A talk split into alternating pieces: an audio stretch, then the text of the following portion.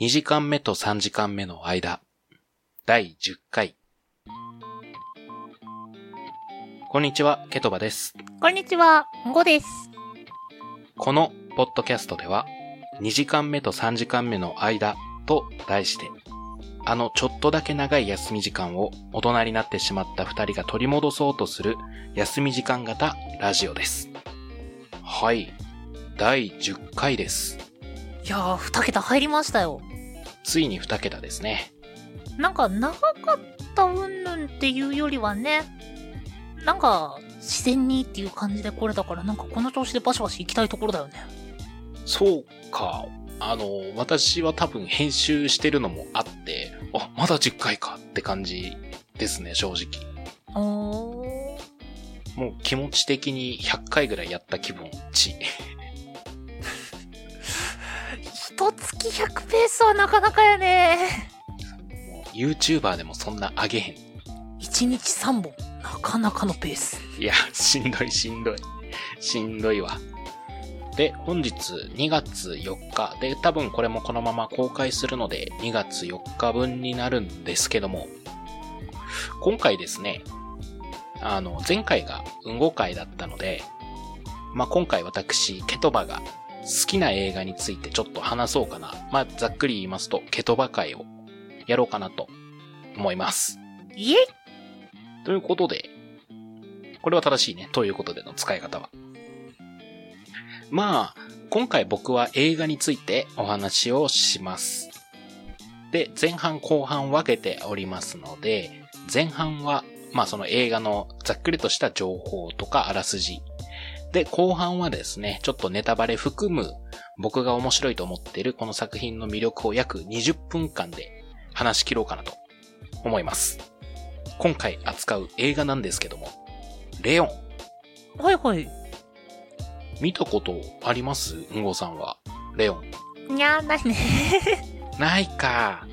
あのね、多分なんですけど、映画好きな人とかは、あの、レオンは割と有名作というか、今更レオンかっていうぐらい結構有名な作品なんですけど。はい。まあ、レオンのことをざっくり情報だけ話していきますね。レオンはですね、1994年制作のフランス・アメリカ合作の映画。で、リュック・ベンソン監督による、これはアクション映画です。それで、えー日本公開時のコピー、まあ、キャッチコピーですね。なんですけども、凶暴な純愛という映画ですね。まあ、ストーリーをね、ざっくりとお話ししていきますと、まあタイトルにある通り、レオンが主人公でして、まあレオンはですね、プロの殺し屋なんですね。で、えー、イタリア系マフィアボスのトニーという人物から依頼を受けて、まあその殺しの任務を遂行するっていう日々を送っておりました。で、レオンが住むアパートに仕事帰りにレオンが帰ってくるときにマチルダという少女に出会います。このマチルダっていうのは、えー、まあちょっと家庭にね、問題がある子でして、自分の本当の父親と、えー、まあ再婚した母親、で、腹違いの姉から虐待を受けていて、で、実際本人も、その、家族からないがしろにというか、されていて、寄宿舎に預けられていたんですね。ただこのマチルダっていうのが本当に愛してる家族が一人おりまして、4歳の弟がいまして、その子だけは本当に家族として愛していて、で、その弟に会うために寄宿舎から帰ってきているところでした。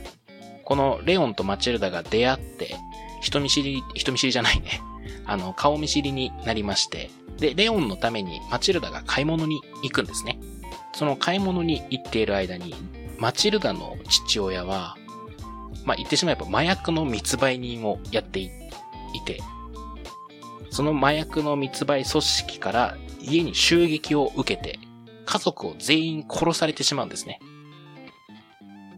で、買い物から戻ってきたマチルダは、その現場を目撃してしまいまして。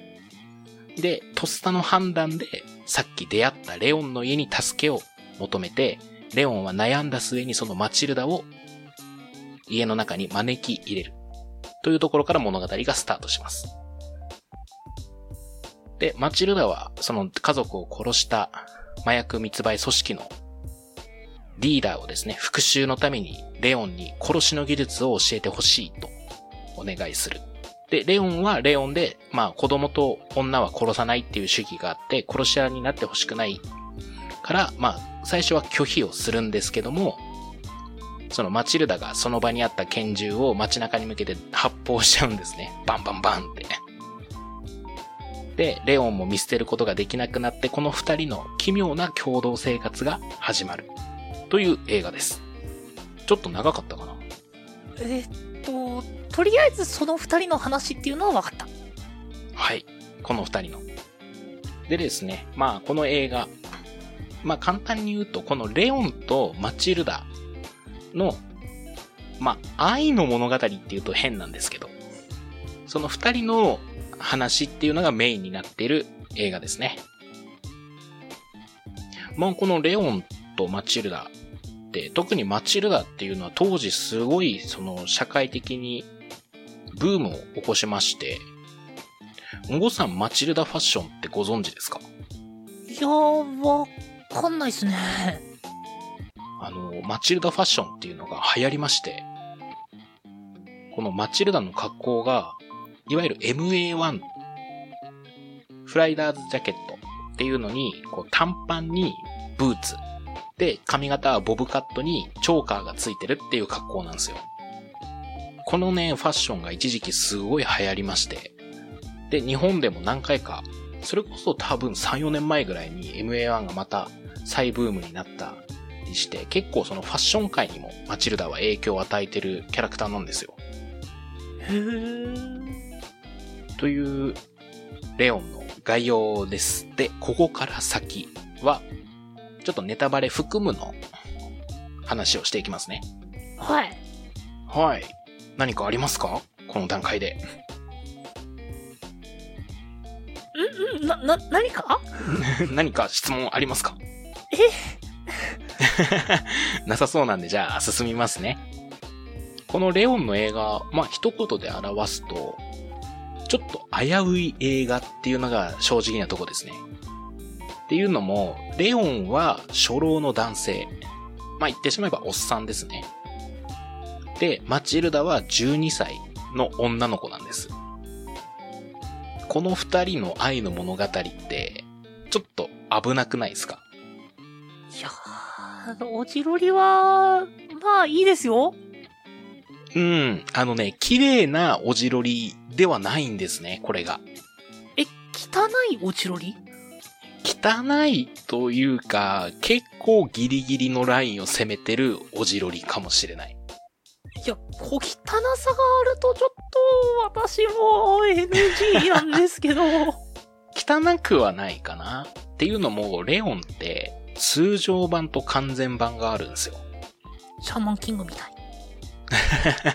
で、通常版と完全版の違いって何かっていうと、完全版にはカットされたシーンが入ってまして、これが言ってしまえばそのレオンとマチルダの関係性を表すシーンがカットされた22分があるんですけど、それをカットしたものが通常版。カットしてないのは完全版なんですけど、まあ、これがね、あの、その公開前に審議にかかった時に、ちょっとこのシーンはその、論理的にまずいんじゃないかって言ってカットされたシーンがあるんですよ。いや、日本のアニメ感漂うなそう。まあ、具体的に言うと、マチルダがレオンに肉体関係を求めるシーンがあるんですよ。おそうなんです。まあ、実際に肉体関係を取ったりはしないんですけど、ただ当時の台本は本当にベッドシーンをするつもりだったらしいんですけど、まあさすがに周りのスタッフが止めたらしくて、うんはい。なので、この映画はちょっとロリコンのちょっと要素を含むんですね。このレオンとマチルダっていうのは。そういう意味でちょっと危うい映画なんですけど。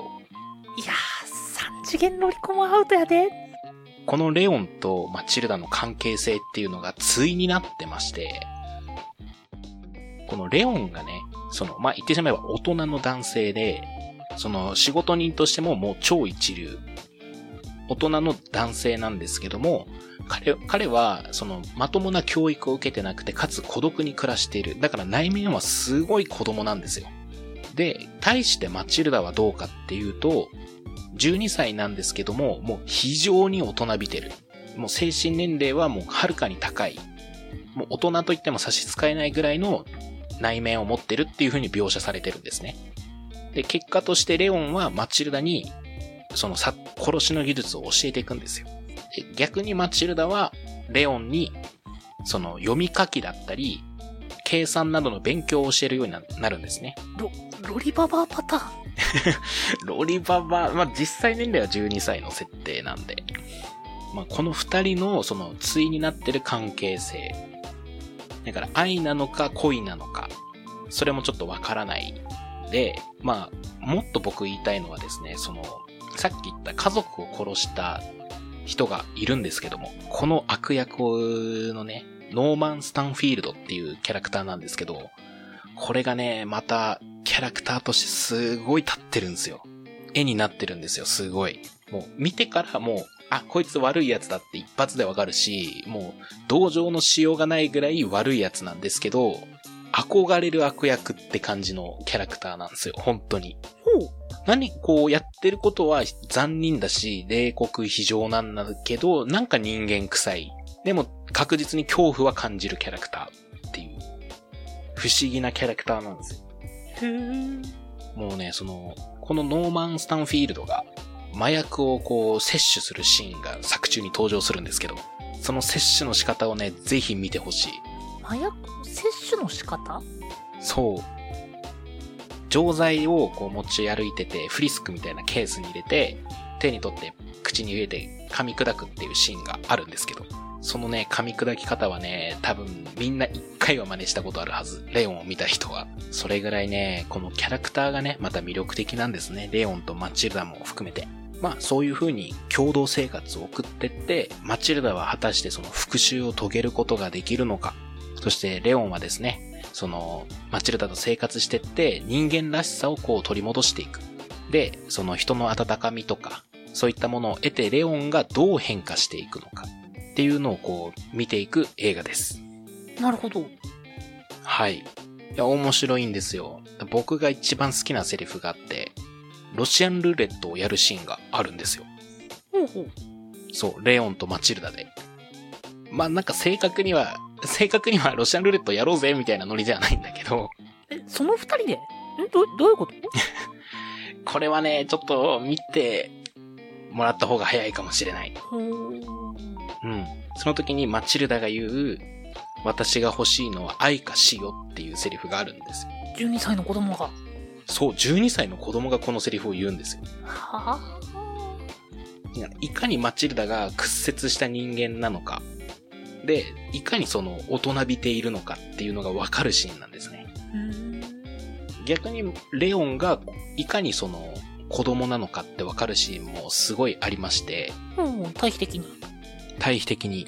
まあ殺しのシーンはすごいプロフェッショナルな仕事で殺していくんですけど、なんでもない日に彼はいつも通りのルーティンをこなして映画を見に行くんですね。一人で。うん。で、その映画を見るシーンの映画館のそのレオンの表情、少年のように目をキラキラさせてスクリーンを見てるんですよ。うん。このね、表情を見ると、あ、レオンの内面ってすごい子供が残ってるんだなってすごいわかるんですよ、このシーンが。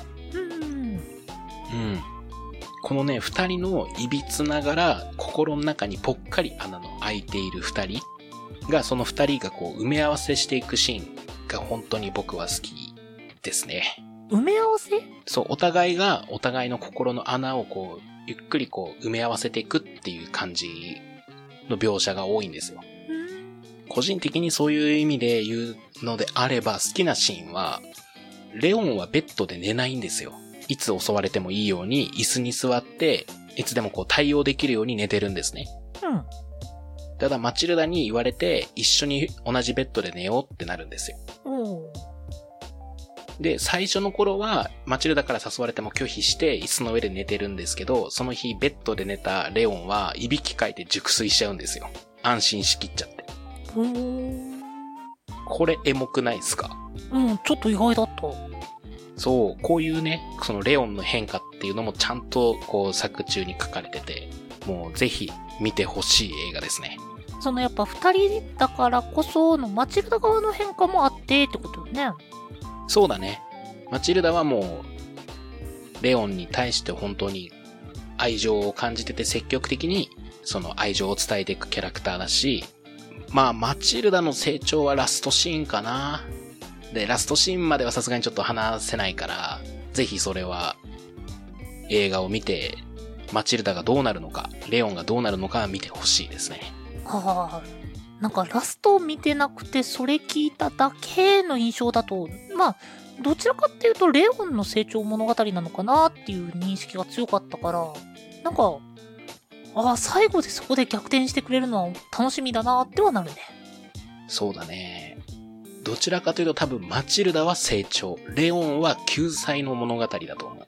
え、マチルダは、え、マチルダは特に、まあ、その話を聞いてる限り、そのラストシーンで何かあるんだろうとは思うけど、で、うんそうじゃないとしたら、マチルダって、そのなんだろう、レオンを成長させるための、なんか、ピースというか、なんというか、っていう印象が強いんだよ。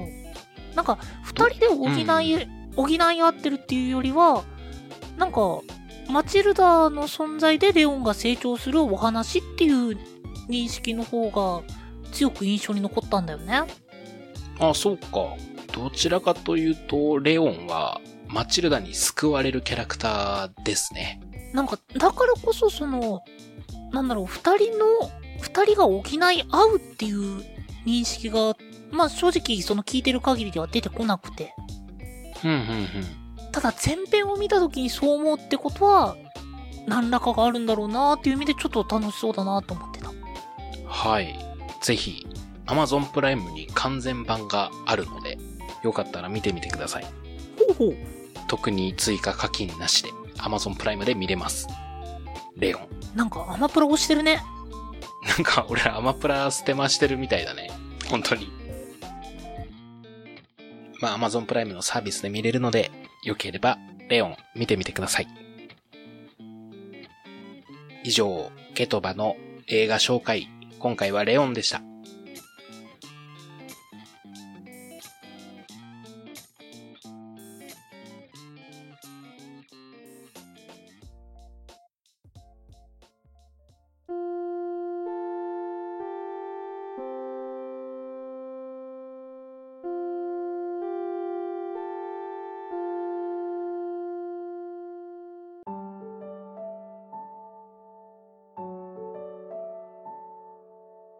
はい。えー第10回は、えーケトバ会ということで、レオンについはいて話し、話していただきました。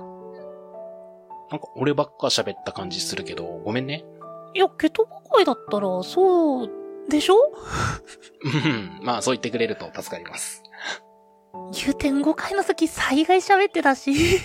あれ、なんか一人で喋ってると俺これでいいのかなってちょっと思っちゃうところがあるらしくて、俺一人でずっと喋ってないってなってた。いや、まあ、それだけレオンに、あの、魅力が詰まってたってことで、そうですね。僕見たとき10歳だったんですけど、最初にレオンを見たとき。あ、じゃあ、おじさんとお姉さんのお話くらいの捉え方だったのかなそうだね。だから僕の初恋の相手はマチルダですね。へえ。はい。ということで、えーお便りはですね、23radio.podcast.gmail.com まで、その他ツイッターやノートなどは概要欄をご確認ください。その他、この番組の感想であったり、こういった話、こういったトークテーマで話していただき、あ話してほしいなとかがございましたら、お気軽にメールの方よろしくお願いいたします。では、お相手は、ケトバと、んがでした。はまたね。